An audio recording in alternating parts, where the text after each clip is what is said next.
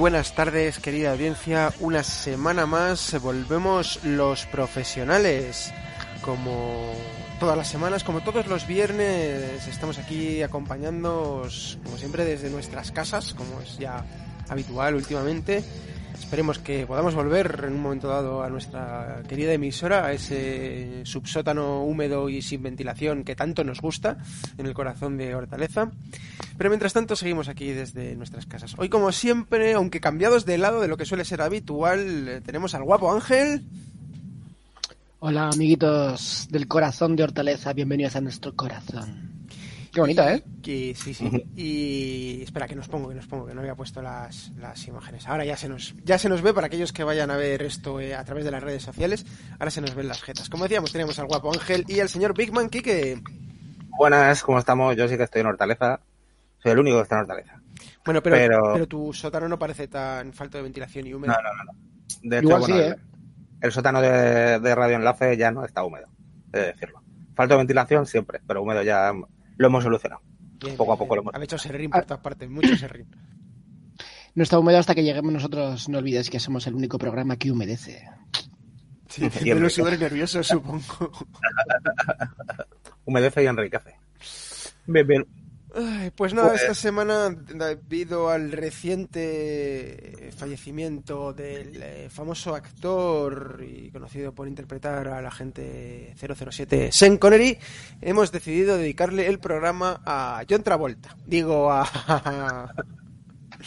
a- es que desde, desde la película esta de cara a cara nunca me quedó muy, muy claro quién es quién. Mira, mira lo John que Travolta, tengo. ¿ves? John Travolta. Eh, vamos a dedicarle el programa a ese actor que, se que es un meme en sí mismo. Eh, ese personaje que ha trascendido más allá de su carrera fílmica y se ha convertido en objeto de bromas de, de, de merchandising eh, abstruso y, eh, y un estilo de vida propio que, que a mí me parece maravilloso. El gran Nicolas Cage. De todo esto, aquellos que nos estéis sintonizando por la radio, eh, radio enlace, quiero decir, o eh, estén escuchando en Indievox el programa en diferido, eh, acabo de ponerme de pie y enseñar una camisa de, de, Y otra vuelta. de John Travolta, efectivamente. Sí, sí. Era la imagen que le acompañaba a nuestra sintonía y a nuestro logo, la, la imagen de John Travolta y, y Nicolas Cage. Muy bien traído lo de Sin Connery porque Sin Connery ha compartido también Así es, así es. Evidentemente, aquí no damos puntada sin hilo en este programa. Una de las películas que me parece fascinante, que es eh, La Roca, que es una peli, y, bueno, hablaremos en un momento, pero vamos, a mí me flipa esa peli. Peliculoto, peliculoto, peliculoto, a mí me encanta. A mí me encanta desde que la vi en un autobús eh, hace muchos años, en un Muy sí. Yo la vi en el cine. Es una peli muy de, de autobús o de, o de tren, sí, de excursión. Sí, sí, es, una peli que hay que ver en los autobuses. Bueno, también nos acompaña Nicolas Cage vestido de banana, o una banana comiéndose a Nicolas. No, no sé muy bien lo que es, pero bueno, aquí la he puesto para que nos acompañe. Sí, de hecho, os voy a dar un consejo a todos los eh, las personas que nos veis, oís y amáis. Eh, poner en las típicas páginas estas de compra rollo Wish, AliExpress o alguna mierda de estas, poner por favor Nicolas Cage y quedaos un rato viendo los artículos que están en, en venta porque yo lo he hecho varias veces. De ahí mi camiseta que no he podido eh, evitar comprármela. Y es maravilloso. Todo, todo lo que sale es Hay eh, es canela. del cerebro. O sea, hay una que, que está hecha, que hay algunas cosas de, de, de las que venden ahí que te funden el cerebro totalmente. O sea, esas camisetas hechas solo con caras de, de Nicolas Cage, como si fuese una piel hecha con...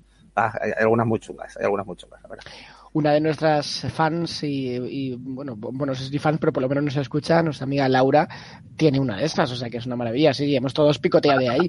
Esa es la prueba de que cualquier mierda que vendan, eh, para todo roto hay un descosido y cualquier mierda que puedan vender en Wish, en AliExpress, Rakuten, todas las historias, siempre habrá alguien que, que se la compre. Somos la prueba, la prueba de todo tiene su público, sí. Eso es. Tengo que decir que Nicolas Cage es una persona a la que amo profundamente. Eh, es eh, mi actor favorito. Eso no quiere decir gran cosa, por supuesto, porque no veo mucho cine. Pero que cualquier cosa que me pida, yo la haría. Así de sencillo. Eso, eso me llama a plantearme. ¿Habrá también juguetes eróticos Nicolas Cage? Yo necesito tres ya. Supongo Ah, que, no, sí. necesito tres. supongo que, lo, supongo que lo sabrá. Una, o bueno, claro, pero, pero para hombres y para mujeres yo necesito cosas. Es decir, no me gusta introducir misterias, pero una vagina en lata en la cual veas la cara de Nicolas Cage todo el día, a todo, en todo momento, me parece muy fascinante. Bueno, he de decir que el otro día vi una vagina en lata que me preocupó. ¿Con la cara de Nicolas Cage? No, ¿Pero te preocupó porque era rara o porque la tenías en, la, en, en tu casa? no, no, la había, no había fotos en internet. Pero era eh, eh, por fuera, o sea, bueno, le quita- sin quitarle la tapa, tenía las joyas, era como, como si fuese el guantelete del infinito, con las joyas de la gema del infinito, y cuando quitabas la tapa, aparecía la boca de Thanos, Oh, con el, con el mandibulón. Dios, no, en Era, serio. era muy, era muy desagradable. sí. No, no me gusta, no me gustan esas cosas, tío. Pero bueno, me parece bien que existan. No, no, no, eh, se ve que tiene su público. No, no, claro. No, no, no. Los hombres morados con mandíbulas estriadas. Eh, eh, Pero bueno, a lo que hemos quedado.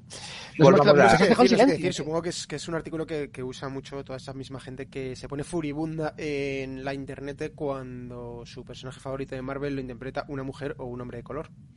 probablemente. Ujú. Pero Pues le nada. gusta, le gusta que Thanos le trabaje con, con su puño. Pero bueno, en fin. Pues igual esta misma mierda que nos estás contando le encantaría al propio Nick. Yo a Nicolás que le llamo Nick, porque siento como mucha cercanía a él. Entonces, para mí Nick es un señor que, es- que se masturbaría con un, con un guantelete de Thanos. Sí. Nick es, Sí, Nick la es un gran coleccionista de cómics, pero no sé si llega a esos puntos de, de, de, de- de turbidez, de chunga, per- perversión. Pero bueno, hablemos, hablemos de Nick, de nuestro amigo Nick, desde sus principios, desde su juventud y, y de sus orígenes, de su nombre y todo este tipo de cosas. Porque eh, habrá gente que no lo sepa, pero bueno, yo creo que a esta altura casi todo el mundo lo sabe. Nicolas Cage viene de, de una familia de rancio abolengo hollywoodiense. Es de la familia Coppola, nada más y nada menos. Lo que pasa es que, eh, siendo sobrino de- del gran Francis Ford Coppola, pues cuando empezó a, cuando quiso empezar en el cine, pues decidió que no podía vivir de su apellido, ¿no? Que, que era un poco eh, rollo nepotismo tal y que él quería valerse por sí mismo, entonces decidió ponerse un nombre artístico. Sí, que valía con que su tío le contratase para las películas y ya está, no tenía por qué tener el mismo nombre. Ya, bueno, pero para que no fuese por lo menos tan evidente. Entonces, eh, de ahí, ahí viene una de, los, de las primeras veces en las que encontramos la relación de, de Nick con los cómics, que a la hora de ponerse un apellido eh, diferente al suyo para tal, pues ¿en quién pensó? En el gran Luke Cage, eh, Powerman, personaje de cómic de los 70 de Marvel, este negrazo Black Spotation que, que, que reparte tollinas como panes. Así que de ahí viene el origen de su nombre artístico, Nicolas Cage. Cierto. Yo eh, os voy a decir una cosa. Me da, me da, mucha pena no haber tenido mucho tiempo para preparar el programa, pero el enfoque que voy a hacer hoy es Nicolas Cage a través de los eh, de las notas de prensa. A través... Me parece perfecto.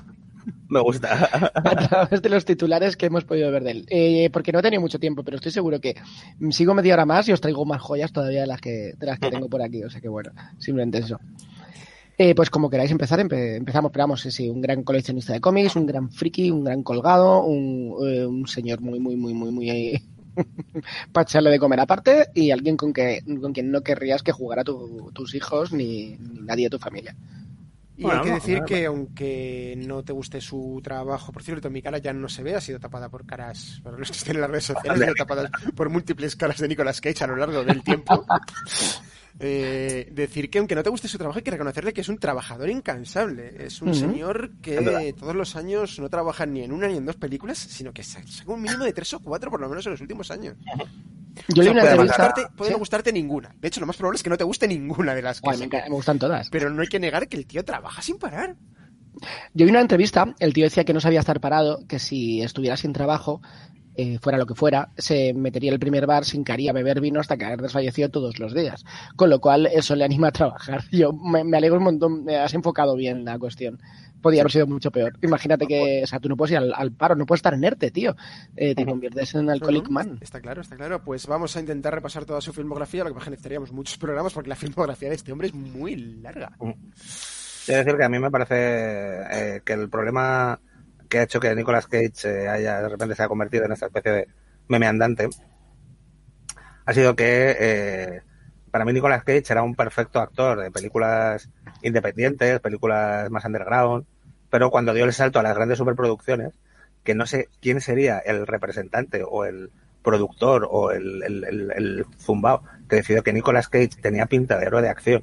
Yeah. Ahí fue cuando se jodió. O sea, para, por, por, una parte, su carrera eh, eh, creció como la espuma y ganó mucho dinero, y por otra parte, se jodió su carrera, porque no es un héroe de acción. O sea, para mí, Nicolas Cage no pega una mierda como héroe de acción. ¿Vale? O sea, como héroe de acción paródico, quizá. Como héroe de acción de verdad, de protagonista, no me pega una mierda. Entonces, eso fue lo que le hizo ganar mucha pasta, volverse muy, muy, muy loco y gastársela toda, claro.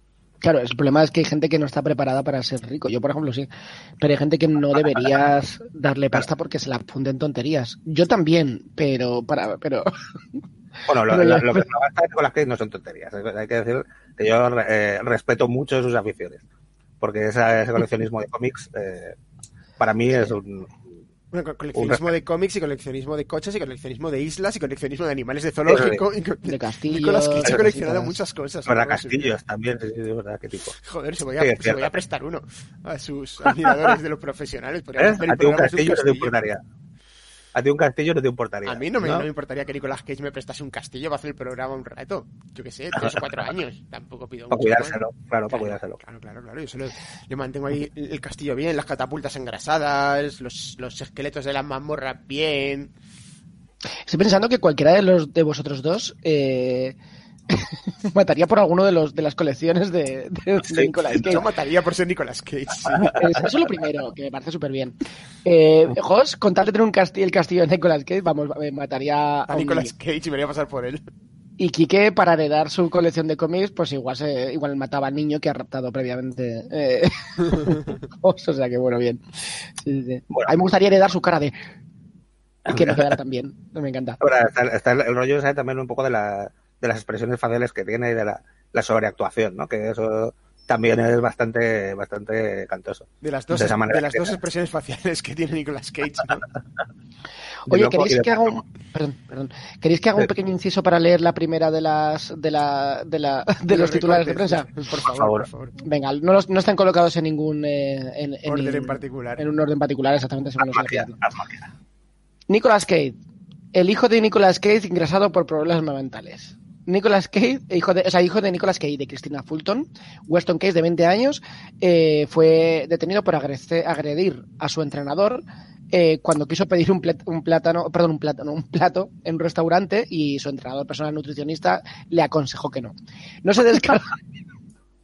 le empezó a agredir furibundamente y solo, solo paró cuando la policía le amenazó con taser. Eh, no se descarta eh, que, me- Dios mediante, pasarán por ahí drogas y alcohol. Vale, empezamos bien, empezamos bien. Creo que, es el, creo que es el hijo mayor, ¿no? De, de Sí. Nicolas Cage. Porque claro, es que esa es otra, amiguitos y amiguitas de la radio. ¿Sabéis cómo se llama su hijo menor? Kalel. Eh, ahora tendrá unos 15 años, imagino, ¿no? Kalel, para todos los que mm, oís aquí, pues no tendrá ningún secreto porque si nos escucháis sabéis quién es Kalel, pero por si acaso eh, os comentamos que Kalel es el verdadero nombre de Superman. Eh, pues eso, así usamos de frikis. Es. Correcto.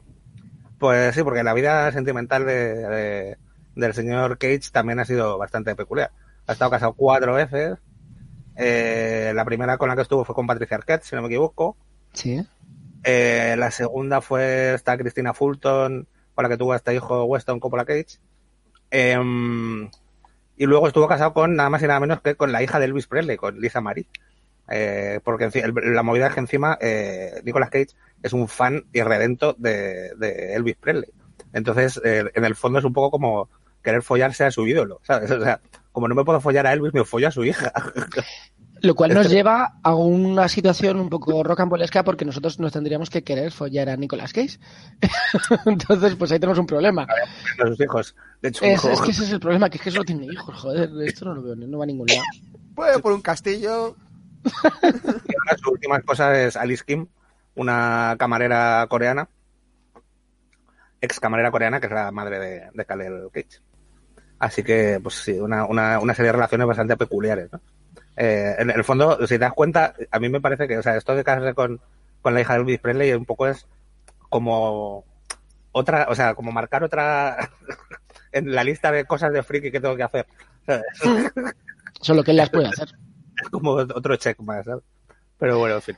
Si no tengo mal entendido, hablo un poco de memoria, tiene un altar a Elvis en su casa.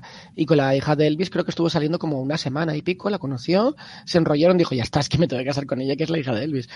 Y creo que estuvo, creo que se casaron o algo así después de pues una semana y media de, de, de- de relación, o sea que algo maravilloso, algo que solo a la- al alcance de un buen colgado.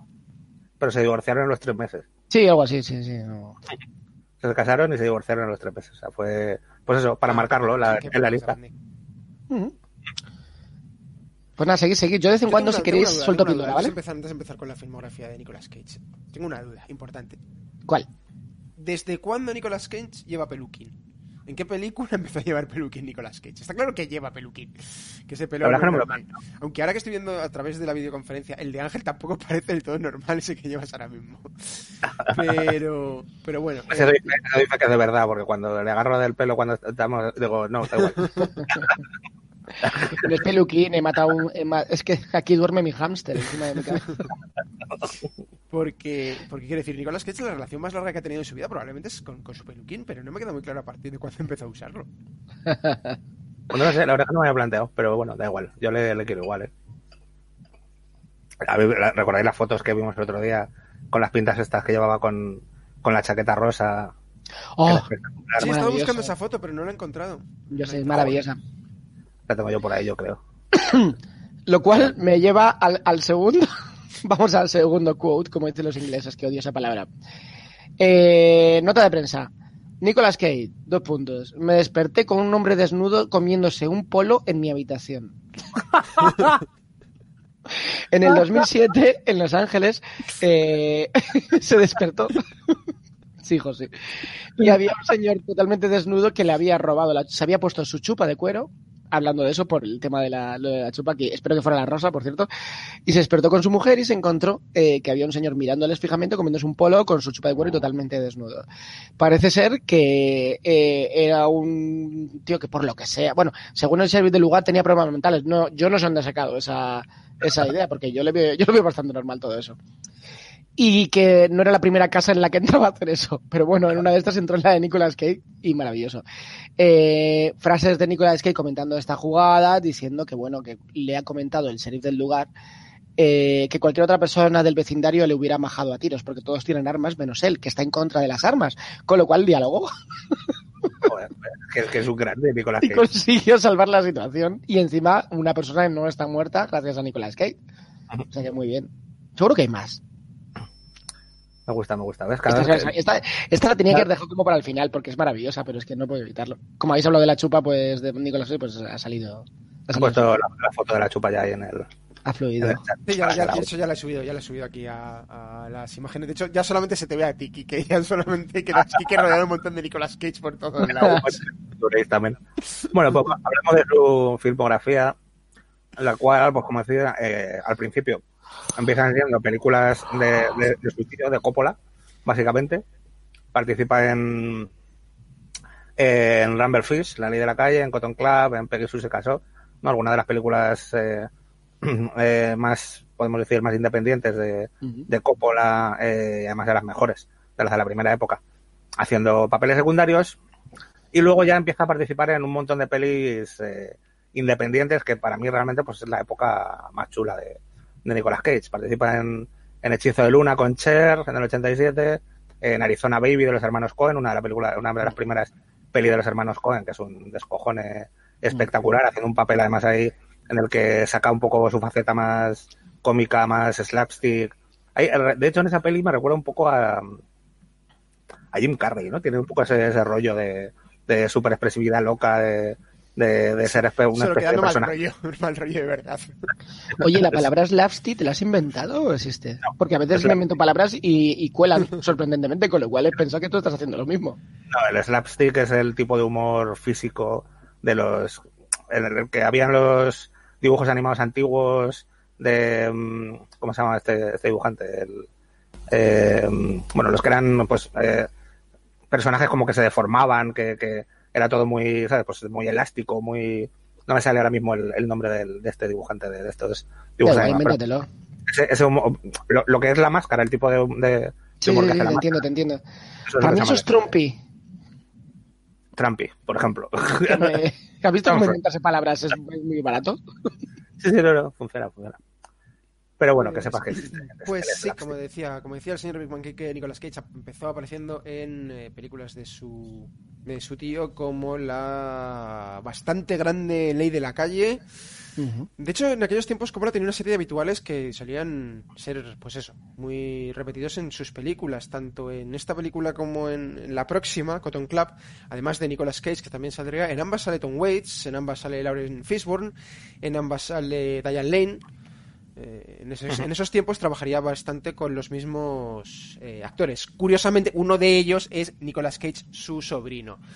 The Cotton Club, eh, una película un poco menor a lo mejor en la filmografía de Coppola, pero que a mí me gusta bastante. Es, es bastante entretenida sobre, pues eso, el, el famoso Cotton Club en, en Harlem, Nueva York, ya por los años 30, protagonizada por Richard Gere, haciendo en este caso del hermano mayor del personaje de, de Nicolas Cage, que en este caso hace de una especie de mafiosillo súper loco y súper violento ahí con, con sus pistolas. Bueno, todos los clubs de aquellos entonces, durante la prohibición, estaban eh, regentados por mafias. La verdad es que está muy bien. The Cotton Club, es verla, mejor verla. Yo estoy en Cotton Club, tengo por ahí una foto, pero está cerrado. ¿Estaba Nicolas Cage pegando tiros? Yo espero que sí, pero como estaba cerrado estaría dentro.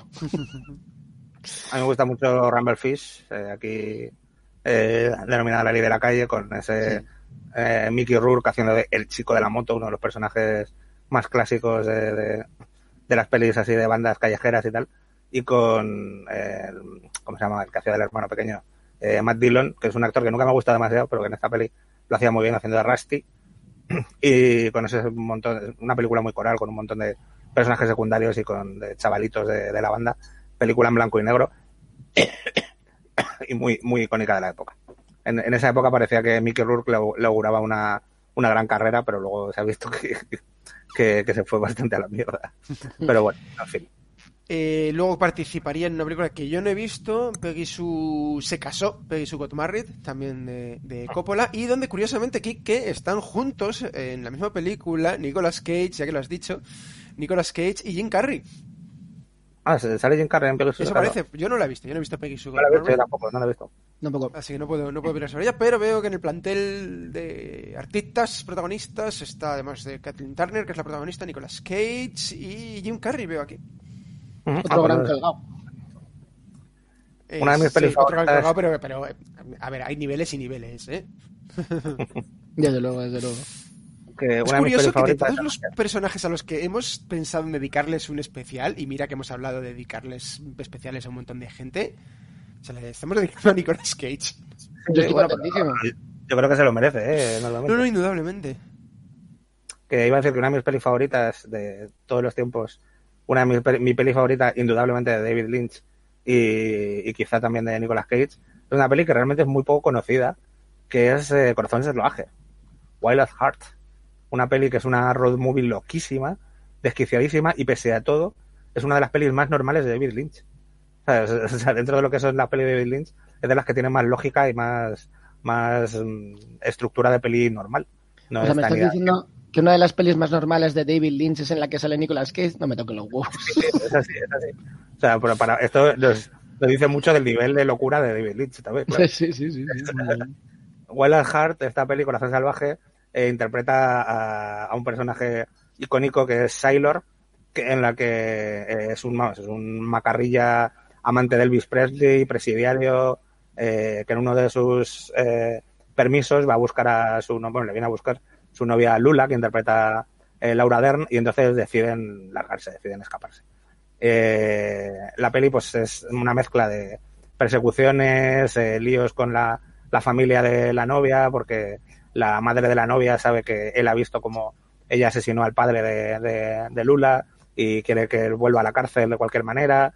Tiene mm, situaciones extrañísimas en bares de carretera, momentos en los que mm, eh, Sailor, eh, nuestro Nicolas Cage, interpreta temas de Elvis Presley, eh, tiene un montón de discurso eh, de este interno de, de Sailor en el que habla de sus movidas continuamente y como que se explica por qué es así, ¿no? Su famosa frase de, de su chupa de, de piel de serpiente que representa su... No, no me acuerdo ahora mismo cuál era la frase, ¿no? Pero yo llevo esta chupa de piel de serpiente porque representa mi libertad individual y tal, no sé qué. Bueno, de unos momentazos épicos, épicos. Y es un personaje macarrón como pocos y divertidísimo, súper intenso como siempre, pero, pero que lo hace muy, muy bien. A mí me- es una película que me flipa, de, de estas que, que- que la- también la puedo ver infinitas veces. ¿no? Un personajazo. Sailor, sin duda, estará dentro de mi top 10 de, de personajes favoritos de la historia del cine. Si no lo habéis visto, Además, para ponerle la guinda a ese pedazo de pastel del que nos habla aquí, que el tema central de la banda sonora era nada más y nada menos que esto. El mejor tema de la historia de la humanidad, ese Wicked Game a cargo de Chris Isaac que redondeaba completamente la película. Temotron, Temotron, que bueno, dejaría a la audiencia que disfrutase del tema íntegro, pero es que nos quedamos sin tiempo para dedicarle a Nicolas Cage, así que por primera vez en mi vida voy a dejar a Chris Isaac a un lado para centrarme en Nicolas Cage. Sorprendente. Sí, sí, sí, no, la, la banda sonora tiene temazos, ¿eh? Y la, la película es altamente recomendable, así que ya la estáis viendo. De hecho, yo tengo esa peli en VHS original por ahí todavía. Toma ya. Toma ya, toma ya. Pues seguimos, seguimos con la... eh, Para mí es la cumbre de la etapa mm, indie, Indie de, de- películas más independientes de, de, de Nick, sin duda. Vale, Más que hechizo de luna, más que hechizo de luna. Más que Hechizo de Luna. Suelto otra, ¿vale? Venga, Famosos con trastornos eh, de. ¿Cómo era? Eh, límites de personalidad. Nicolas Cage. Nicolas Cage eh, está intentando controlar su trastorno de ansiedad. Eh, tiene un trastorno límite de personalidad controlado con ataques de pánico y ataques de ansiedad. Do- entre paréntesis, ira controlada. Eh, con necesidades de huir de las cosas y de los sitios y, y- y miedo irracional. Nada más que eso. Queríamos, igual también es una buena idea poner en contexto a este señor qué es lo que le pasa, ¿sabes? O al menos Sí, que lo que le pasa que esté, que es que, que lo sepamos, porque igual le pasan más cosas, que esa es otra. Hombre, ya van unas cuantas, ¿eh? O sea, que decir que tener un trastorno límite de personalidad ya dice mucho de... Bueno, básicamente, resumiendo, es un poquito de ansiedad, una, una pizquita de ansiedad. Nada que una botella de vino y un tranquimacín mm, al día me ayude a contener. A mí me va guay.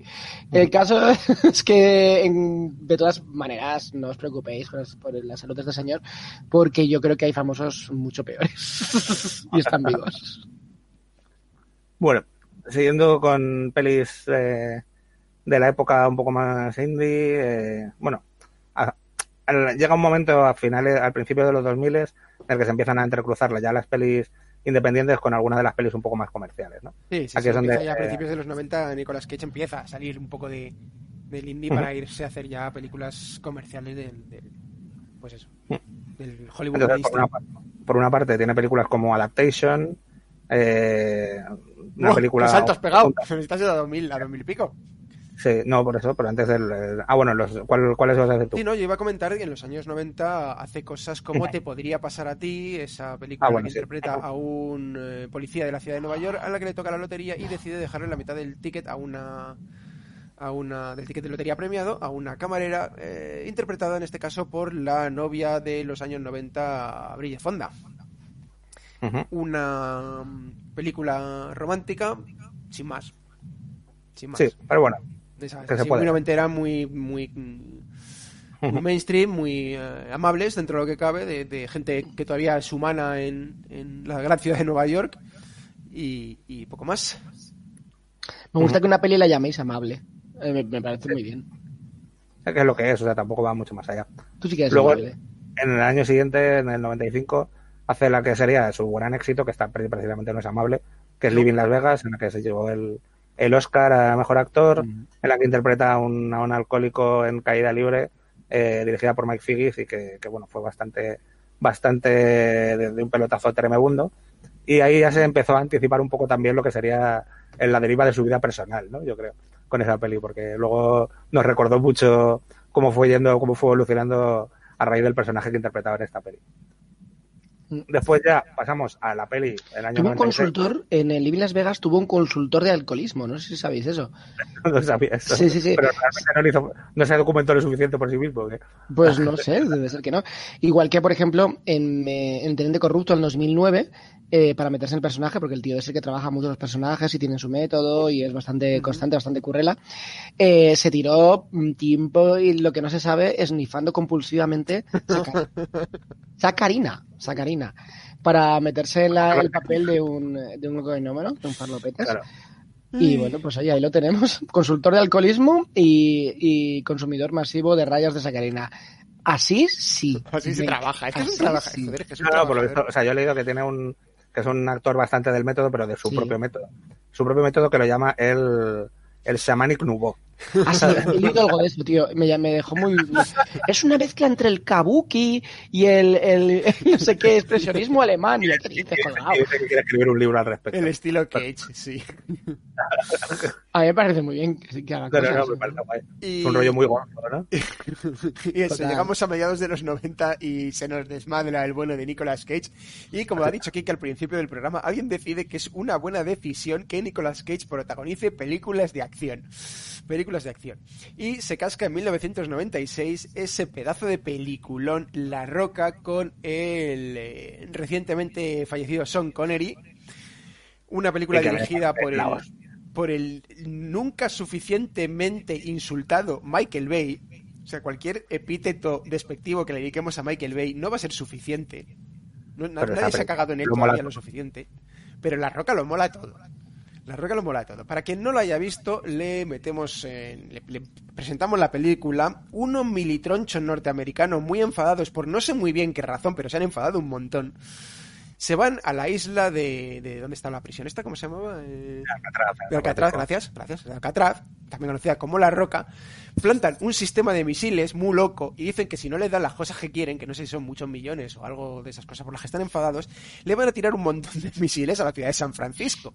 Entonces cogen a Nicolas Cage, que es un experto informático un poco pringao, eh, pero que por alguna razón puede desactivar el sistema de misiles y no sé qué, y al único tío que se ha fugado alguna vez de Alcatraz, en este caso interpretado por el bueno de, de, de Sean Connery y deciden llevarle con un equipo especial para que se infiltren en Alcatraz y puedan desactivar todo esto. Por cierto, el, el eh, papel del malo está protagonizado por el siempre competente Ed Harris. el, Y- el malo perfecto con cara de, de cemento. Y, y bueno, tiene momentos y frases completamente descacharrantes esta película. A pesar de que es una película de acción súper seria, como todo lo que hace Michael Bay, que siempre es súper serio, tiene frases que realmente van a pasar a la historia de la comedia. Sí. Y, y a mí me parece una peli fascinantemente divertida y, entretenida y bien hecha, eh, pese a ser de Michael Bay y pese a que Nicolas Cage no es un héroe de acción. Pero todo con Sean, con Connery eh, eh, mejora siempre. O sea, cualquier cosa, una mierda le pones a Sean Connery y, es, una maravilla, ¿vale? Y encima yo creo que aquí, pues eso, todavía eh, Nicolas Cage no estaba, no estaba maleado. O sea, no estaba, no tenía ya vicio de héroe de acción. Era todavía un pobre pringado que le había tocado una peli de, de acción que no había hecho nunca y que de repente, pues como la sacaba adelante como podía. Entonces yo creo que por, por eso todavía es graciosa. Luego ya en las siguientes ya se empieza a meter más en ese papel de héroe de acción y no, no pega, no pega ni con cola.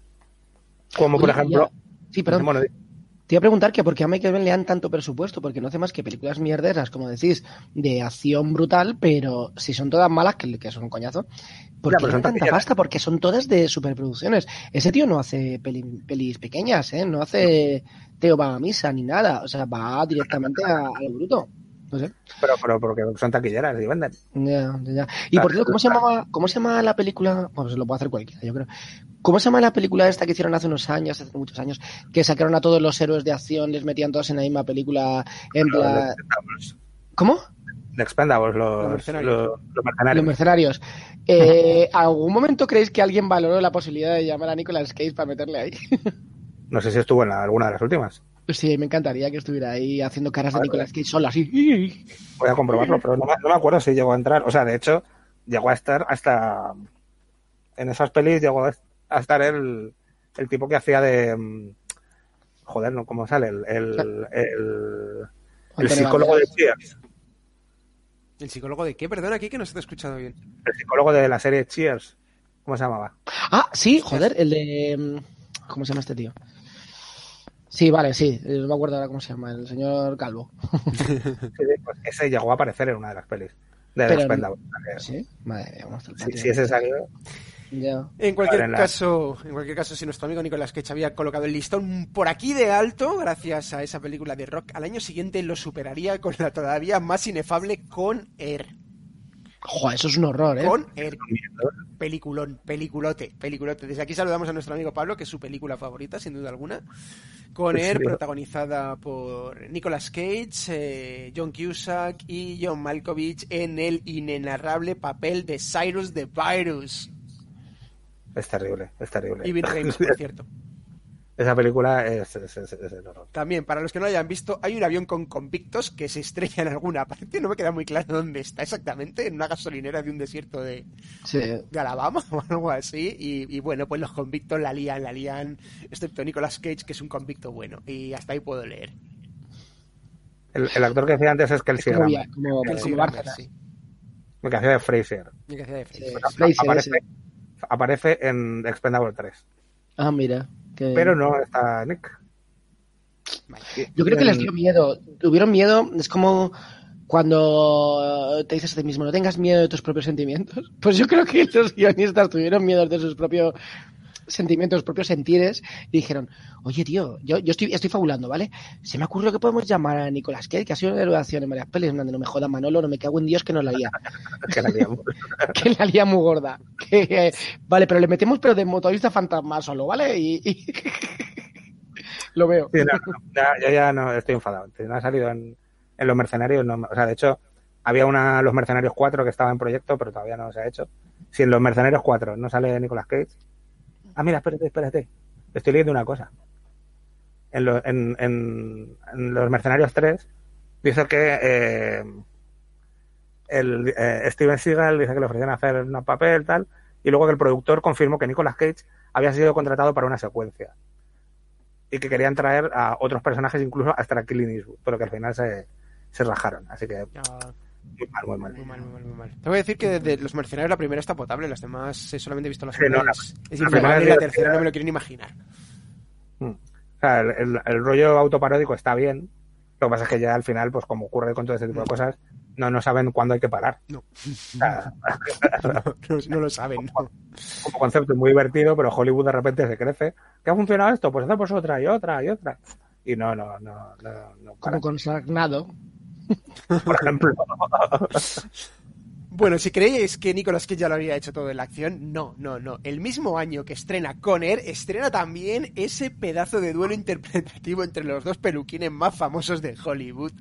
Nicolas Cage contra John Travolta, en este caso, en cara a cara, face off terrorismo nuclear internacional y gente que se cambia la cara entre sí para que los espías se crean que los terroristas son los espías y los terroristas los espías. Bueno, eso, que la veáis también, que no tiene desperdicio ninguno, cara a cara, no sé quién es mejor.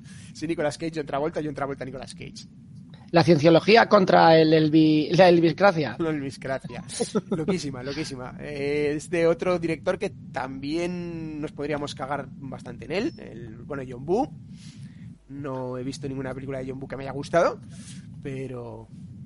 Pero oye, no me parece tan mal lo que hace como Michael Bay. John Boo tiene su propia forma de concebir el cine, que no es una cosa que me guste lo que hace, pero oye, me parece que por lo menos tiene cierto sello, que sabes que algo que hace John Boo es de John Boo, cosa que no tiene Michael Bay, que parece dirigir videoclips de explosiones muy grandes y ya está.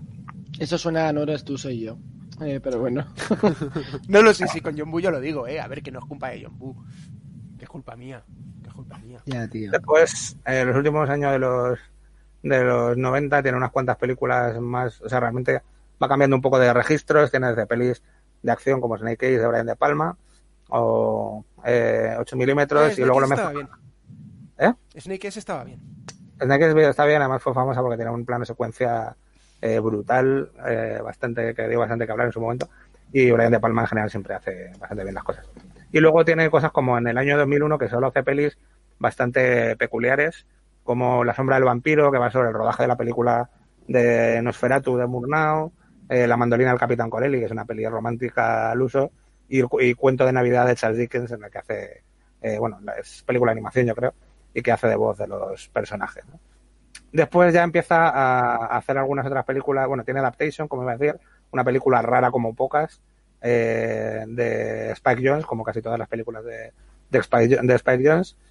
Y eh, luego vuelve otra vez a hacer algunas películas de acción, dentro de las cuales hay una que a mí, bueno, no es tan de acción, es una película, sí, bueno, es de acción, es una película que me mola bastante, el año 2005, que es El Señor de la Guerra, en la que hace un papel de un traficante de armas. En, tenía pensado yo verla, esa mola, es que tenía, la tenía yo en mente.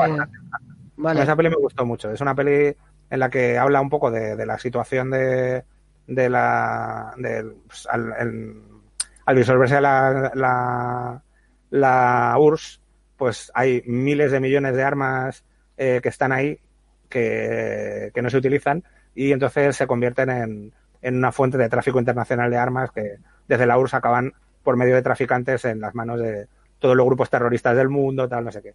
Entonces aquí Nicolas Cage hace un papel de un traficante de armas ucraniano eh, sin ningún tipo de sentimientos que está solamente por el dinero y, se dedica a mover armas mm, de acá para allá y te hace. La verdad es que mola como la plantean, es una serie casi un poco videoclipera, pero funciona muy bien y en el que, pues eso, te hace ver cómo se mueven las redes de tráfico de armas a nivel mundial y, es bastante bastante mal rollera en algunos momentos, aunque tiene puntos muy divertidos también. La peli mola bastante. Un año antes, eh, Nicolas Cage participa en lo que sería la primera película de luego una larga franquicia, si no me equivoco, llevan ya varias. Eh, National Treasure, en español se llama La Búsqueda y es Disney meets Indiana Jones y lo convierte en una especie de caca. Yo intenté ver una de estas que un día atiendo, de estas que son las típicas que te ponen en, en, en, en 4 en Telecinco a media tarde mientras te quieres echar la siesta. Y tengo que decir que no me sirvió ni para echar la siesta, me pareció un truño, pero apestoso. Yo empecé a ver la primera y me, quedé Yo sí que a mí me sirvió, me quedé de sopa a los 10 minutos. Es que no puedo con eso, o sea, es que, es que está No es que sea mala, porque yo puedo ver cosas muy malas, pero es que una cosa mala que es un refrito de otra en un momento dado, pues yo que sé, pues es peor todavía. Vamos, que no, que no la veáis. De la Pero siguiente yo soy el, el animador de. Se supone que he venido aquí a, a que todo el mundo quiera a Nicolas Cage y al final voy a ser. Voy a trolearle a él también, no solo, no solo el programa. Cuéntanos un titular. Titular. Eh, desnifar Sacarina a comprar un castillo. Nada, este ya lo he visto. Vale. Nicolas Cage tiene construido su sarcófago. en, Nueva... en Nueva Orleans eh, ha construido un sarcófago de casi tres metros donde podrán darle sepultura, eh, acompañado de su colección de calaveras de animales exóticos y pigmeos, con las que habitualmente mantiene conversaciones en el salón de su casa. Eso es cierto. Tiene calaveras de pigmeos. Sí. sí, lo tiene, lo tiene en Nueva Orleans. Exactamente. Bueno, pues, Le quiero tanto. es que es para quererle. Es para amarle bien. Pues, más cosas de la... Bueno, es que la filmografía, como decimos, es acojonante. Sí, no, a partir de Eh, aquí se empieza a disparar. Aquí ya empieza a dispararse el bueno de, el bueno de Nicolas Cage. Si ya era un héroe de acción, ahora va a empezar a hacer películas de acción cada dos meses. Y, y a partir del año 2005-2006 empieza a estrenar eso, por lo menos tres o cuatro películas al año. Al año. Después. De Perdona, hecho, que- hay- hay- no, iba a decir que hay algunas eh, malísimas, otras eh, que son casi de serie B. Al final hace de todo, ¿no? Por, sí, por sí, hacer. no, hace de todo, hace de todo. Perdón. Mientras, mientras tose Quique, Nicolas Cage se, se enzarzó con el cantante de Motley Crue, con Vince Neil, a la salida de un hotel en Las Vegas. Eh, es, imposible entender qué está pasando en esas confusas imágenes, porque mientras la grabó un señor que pasaba por ahí, mientras que Nicolas Cage zarandeaba a Neil con una mano, con la otra le acaricia. Esto sucede.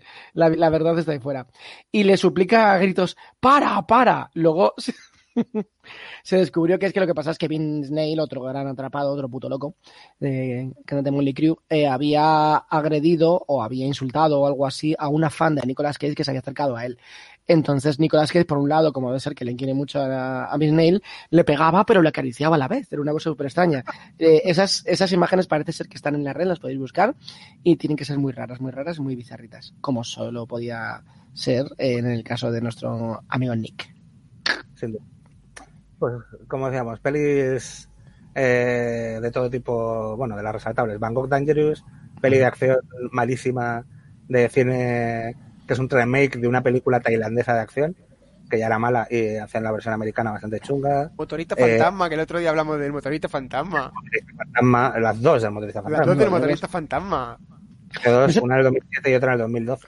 Tiene una aplicación eso, vamos a ver, el eh, probablemente los, los que estéis muy metidos en el mundo del cómic ya lo sabéis, pero el, eh, a la, el, agente que lleva a, a Nicolas Cage es- está machacado, le tiene todos los días tocando los huevos Nicolas Cage diciendo, ya te estás pasando por Marvel, por DC, para toda la gente que, eh, digamos, o, cua- o cualquier eh, otra productora que haga eh, películas de superhéroes y en el momento que se esté la noticia de que va a darse una película de superhéroes, tú te pones allí y estás diciendo que yo la hago, así de sencillo.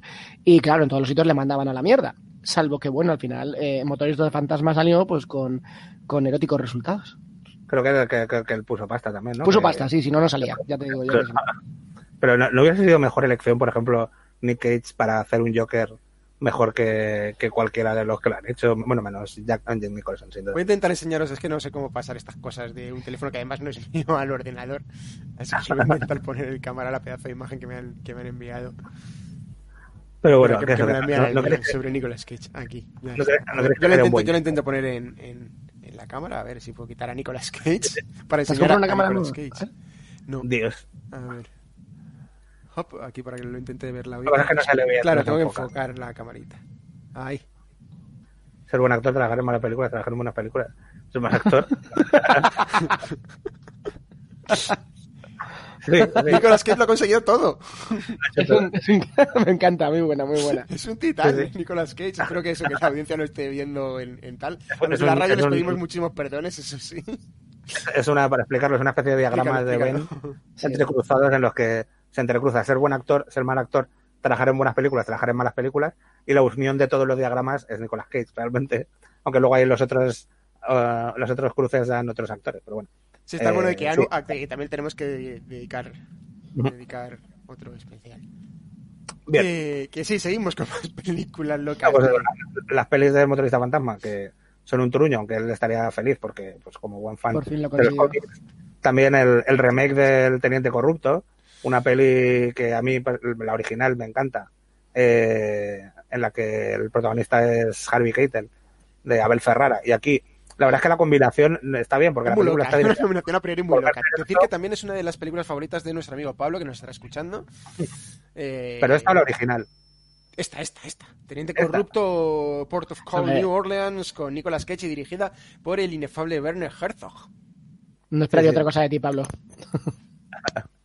Después hace un papel interesante en Kikas, haciendo Mm. del, del- de esa especie de trasunto de, de Batman que, que entrena a su hija Hit Girl. La verdad es que es bastante curioso. Y luego ya a partir de, para mí, En yo el mismo año poco- estrena eh, El aprendiz de brujo, película de Eh. Disney, de fantasía, de esas con, con magias. ¿Qué es eso? Pero ya es, un tío que no puede hacer una sola película al año. Pero yo me estoy dando ¿Verdad? cuenta, viendo la filmografía, que aquí, a partir de esta, de Kikas, yo creo que le había perdido el hilo totalmente y no había visto nada más de lo que había hecho. Porque, pero tiene mazo, mazo, mazo, mazo. Sí, sí, que es que no para, que no para. ¿Has visto la de Mandy? De las Claro, la, última- últimas? la primera que he visto de las últimas es Mandy. Maravillosa, ¿eh? Mandy es del 2018. Sí, Sí, sí, pasado, año has pasado, sí. pasado todos los 2010 sin ver las películas de Nicolas Cage. Cuando Sí, sí, sí. tienes esa de la- los cazadores de brujas o la caza de brujas, algo así, que es muy mala. Muy mala, muy mala, muy mala. Tienes una que de- en inglés se llama Drive Angry y que en, castellano se llama Furia Ciega y que la echan cada dos por tres en Antena 3, en la sexta o en cualquiera de los canales derivados. Cualquier tarde que pongas eh, la tele, igual, o entre semana, por la noche, que lo pongas, va a estar esa película de Nicolas Cage en Antena 3 o en la sexta. La echan a la tele todos los días. Pues no la tenía fichada, ¿no? La verdad. Eh, también aparece en la de Snowden, no lo sabía. En la que hace Oliver Stone sobre, sobre Snowden, sobre la- las filtraciones estas de, de, la CIA. Y, eh, luego, finalmente, como decíamos, el 2018 hace un doblete muy, muy potente.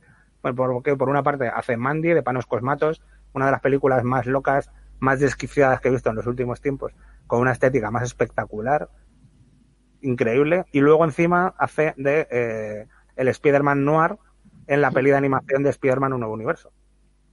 ¿Vale? El Claro, del, claro. Spider-Man de serie negra, sí. Eso es. Yo tengo que decir la de Mandy, de las más actuales que he visto, como tú bien dices, y me- a mí me gustó muchísimo, ¿eh? Eh, Lo que pasa es que, claro, efectivamente, si tú vas a dirigir a Nicolas Cage, lo único que le pides es, tío, sed Nicolas Cage, hazte ti mismo. Y lo hace, hace en sí mismo, pone, es una especie de despliegue de medios de Nicolas Cage para hacer de Nicolas Cage, de poner sus caras de puto loco, de hacer como de tío atormentado, etcétera. O sea, es una película, yo creo que la han hecho eh, para él, y es buena, es muy buena esa peli, en serio. Eh, a, mí, a mí me encantó, y me gustó mucho. No, no, es, es una peli muy, muy potente Sí. en el que se mezclan, pues, desde bandas de moteros, Satánicos. drogas de satanismo, eh, sadomaso, eh, cosas muy locas. Y- Es y una todo- estética del death metal o de, sí, básicamente del metal, de metal eh, nórdico, eh, con las letras además como si fuera, ya te digo, yo que sé, Clave of Fight, alguna cosa de estas raras. eh, y a mí me gustó mucho, sí, sí, muy molona, muy molona. muy recomendable. Te- ¿Otra?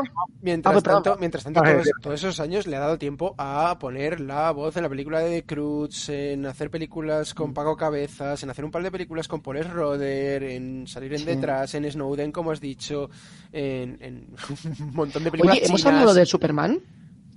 No, no, pero ahora hablamos, ahora hablamos. Vale, ¿cómo vamos de tiempo, por cierto? De tiempo, pues nos queda nada, poquísimo. Nos Es que vamos a eso, tener que Quique, dedicarle un habla de eso ya, porque por yo, tengo dos nada más, que las puedo decir una del tirón de otra, pero tú deberías, no podemos hacer un programa de Nicolas Cage sin hablar del puto Superman de Nicolas Cage, que es una de las Bueno, cosas más bizarras de la historia del cine. Vamos a cerrar la filmografía primero, básicamente. Vale, venga, lo último interesante que se ha estrenado de él, que es la adaptación de Color Out of Space de, de. H.P. Lovecraft, que todavía no la he visto, la tengo en, en mi lista. Yo también. Y el otro día vi el, el tráiler de la nueva peli que va a estrenar que se llama Jiu-Jitsu. Con eso lo digo todo. La tengo, la tengo, la tengo para como, como noticia. Pero no, Y, y el tema de Superman que decías, sí. pues corrió el, el- el rumor hace ya bastante tiempo, en los años, a- pues a finales de los 90, de que se iba a hacer una nueva película de Superman, eh, dirigida nada más y nada menos que por Tim Burton. Y eh, Tim Burton había decidido que, bueno, ahí eh, merece mucho la pena también ver el famoso, la famosa charla de Kevin Smith, de cuando le encargaron el guion de esta película, que va a dirigir Tim Burton, y es un monólogo espectacular, Espectacular, contando sí. historia. Y eh, al final, o sea, el, el rumor era que eh, Nicolas Cage iba a ser el que iba a interpretar a, a Superman. Y de hecho, es fácil encontrar por internet, en YouTube, vídeos de las pruebas de vestuario en las que Nicolas Cage aparece probándose un traje de Superman y en el que no pega ni con cola. O sea, el pelo largo, además. de nada. O sea, además es Nicolas Cage con un melenón, con pinta un poco ahí como de, de yonki. O sea, la, la verdad es que era el peor Superman. Nicolas Cage con Posible pinta que de, no. de Nicolas Cage. vamos. Sí, por una parte el peor Superman, pero por otra parte el Superman yonki, o sea, que es que es lo peor de todo. no, no os hubiera molado que esa pelea, a pesar de que fuera el peor Superman de la historia, se hubiera hecho por favor. Sí, sí, no, no, sin duda. O sea, podría ma- matar a una persona para, para eso. Eh, la película empieza, parece ser según el guion, que yo obviamente nunca se llegó a hacer, como os comentaba Quique, eh, con Superman eh, yendo al psicólogo las primeras escenas, o sea que empieza bien. ¿Y sabes quién iba, quién iba a ser de su novia, de, de Lois Lane? Courtney Cox, la de Friends. O sea que maravilloso todo. Todo iba a ser, todo iba a salir bien. Y si es como, el, como quería el productor de la película originalmente, Mm. eh, iba a luchar con, con esos polares en la Fortaleza de la Soledad Sí. y, y probablemente no podría volar. Y arañas gigantes, y arañas gigantes. Arañas gigantes mecánicas, sí. Sí, pero sí, que luego al final se utilizaron en Wild Wild West. Exactamente. Doy un par de un par de, de cuotas. Odio la palabra cuote, pero es que no me sale la otra. Vale. El Nicolas Cage más bizarro se pasa a las artes marciales con Jiu-Jitsu. Es, como comentaba aquí, que uno de los proyectos que tiene para hacer ahora. Se abre un portal, en la película de que se abre, lo voy a decir rápido, se abre un portal por el que sale un extraterrestre de una galaxia de tomar por culo, que llega al planeta Tierra y mm, como él sabe Jiu-Jitsu, dice que o se carga, que, que se puede cargar el planeta Tierra, a no ser que vengan los mejores luchadores de Jiu-Jitsu y luchen con él, contra él. Entonces, si le ganan en el torneo este de artes marciales, no destruirá la Tierra. Eh, todo es maravilloso. Premisa clásica, pero siempre funciona. Da igual. Nicolas Cage ya le ha puesto voces también a hámsters que llevan a cabo misiones de alto riesgo. eh, Sí, sí, sí, sí, la verdad que sí. ha hecho, Tengo dos más. ha y- hecho y magia. Ha sido, el digo- doc- ha sido el profesor de, de Astro Boy y fue Superman, de hecho, de verdad. Sí. Puso la voz de Superman en Teen Titans Go to the Movies, eh, película de animación de 2018, el mismo año que estrenaba Mandy, Spider-Man y otras cuatro o cinco películas más. Pues, pues entonces se puede enfrentar con monstruos de otras dimensiones que le desafían a, peli- a peleas de Jiu-Jitsu. Claro, tranquilamente. He visto un poquito del tráiler y es descojonante. Es, El eh, trailer mola, mola bastante. El tráiler mola metralletas, disparos eh, extraterrestres, katanas, todo lo que esperabais de Nicolas Cage está ahí, exactamente. Y esta os va a gustar, no sé si la sabéis, esta, pero fichaje perfecto, dos puntos. Nicolas Cage, debu- de- Nicolas Cage debutará, debutará en televisión, prota- joder, estoy hoy fino, ¿eh? Protagonizando la serie de Joe Exotic en el personaje de Tiger King. Van a hacer una serie. Y la va a hacer Nicolas Cage. Hostia. Sí. Eh, haciendo yo Stotic, cualquiera que tenga Netflix, sabrá que es un puto colgado que tenía animales en casa. Hay un documental que es genial, que tenéis que ver, si los que no lo habéis visto. Yo no lo he visto, lo tengo, lo tengo para ver, pero es que nunca encuentro el momento perfecto para sentarme tranquilo, relajado y verlo. Contraviniendo las instrucciones y los deseos explícitos de Joe Exotic, que es el señor del cual hacemos mofa a todos, que quería a Brad Pitt para su personaje.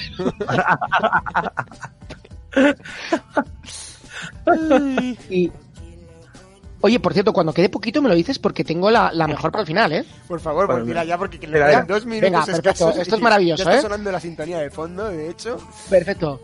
The Unbearable Weight of Massive Talent, ¿vale? De Kevin Etten y Tom Gornigan. La nueva película de proyectada, que parece ser que ya se está medio haciendo, de Nicolas Cage. Agarro los machos. Nicolas Cage parece ser que ha dado su ok para interpretar a Nicolas Cage en una película sobre Nicolas Cage, ¿vale? En serio. Esto empieza a ser El, demasiado guay. el metanícolas.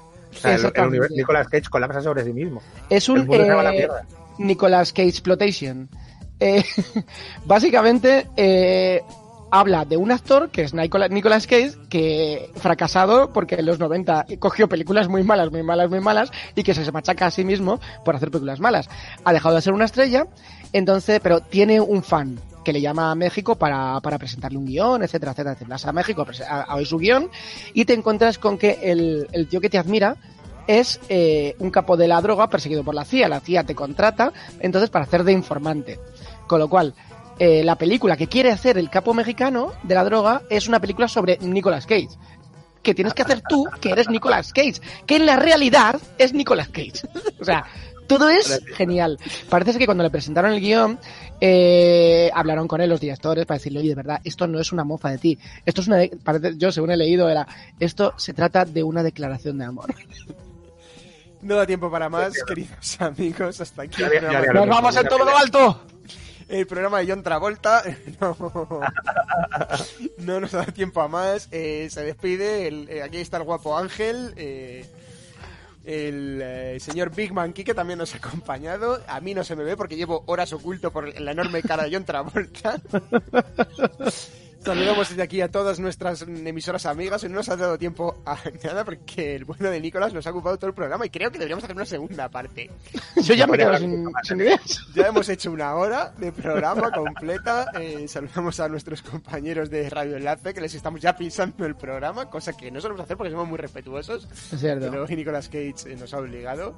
Y pues nada, chicos, hasta la semana que, que viene. Un abrazo muy fuerte a todos. Adiós. Dios, Dios, Dios.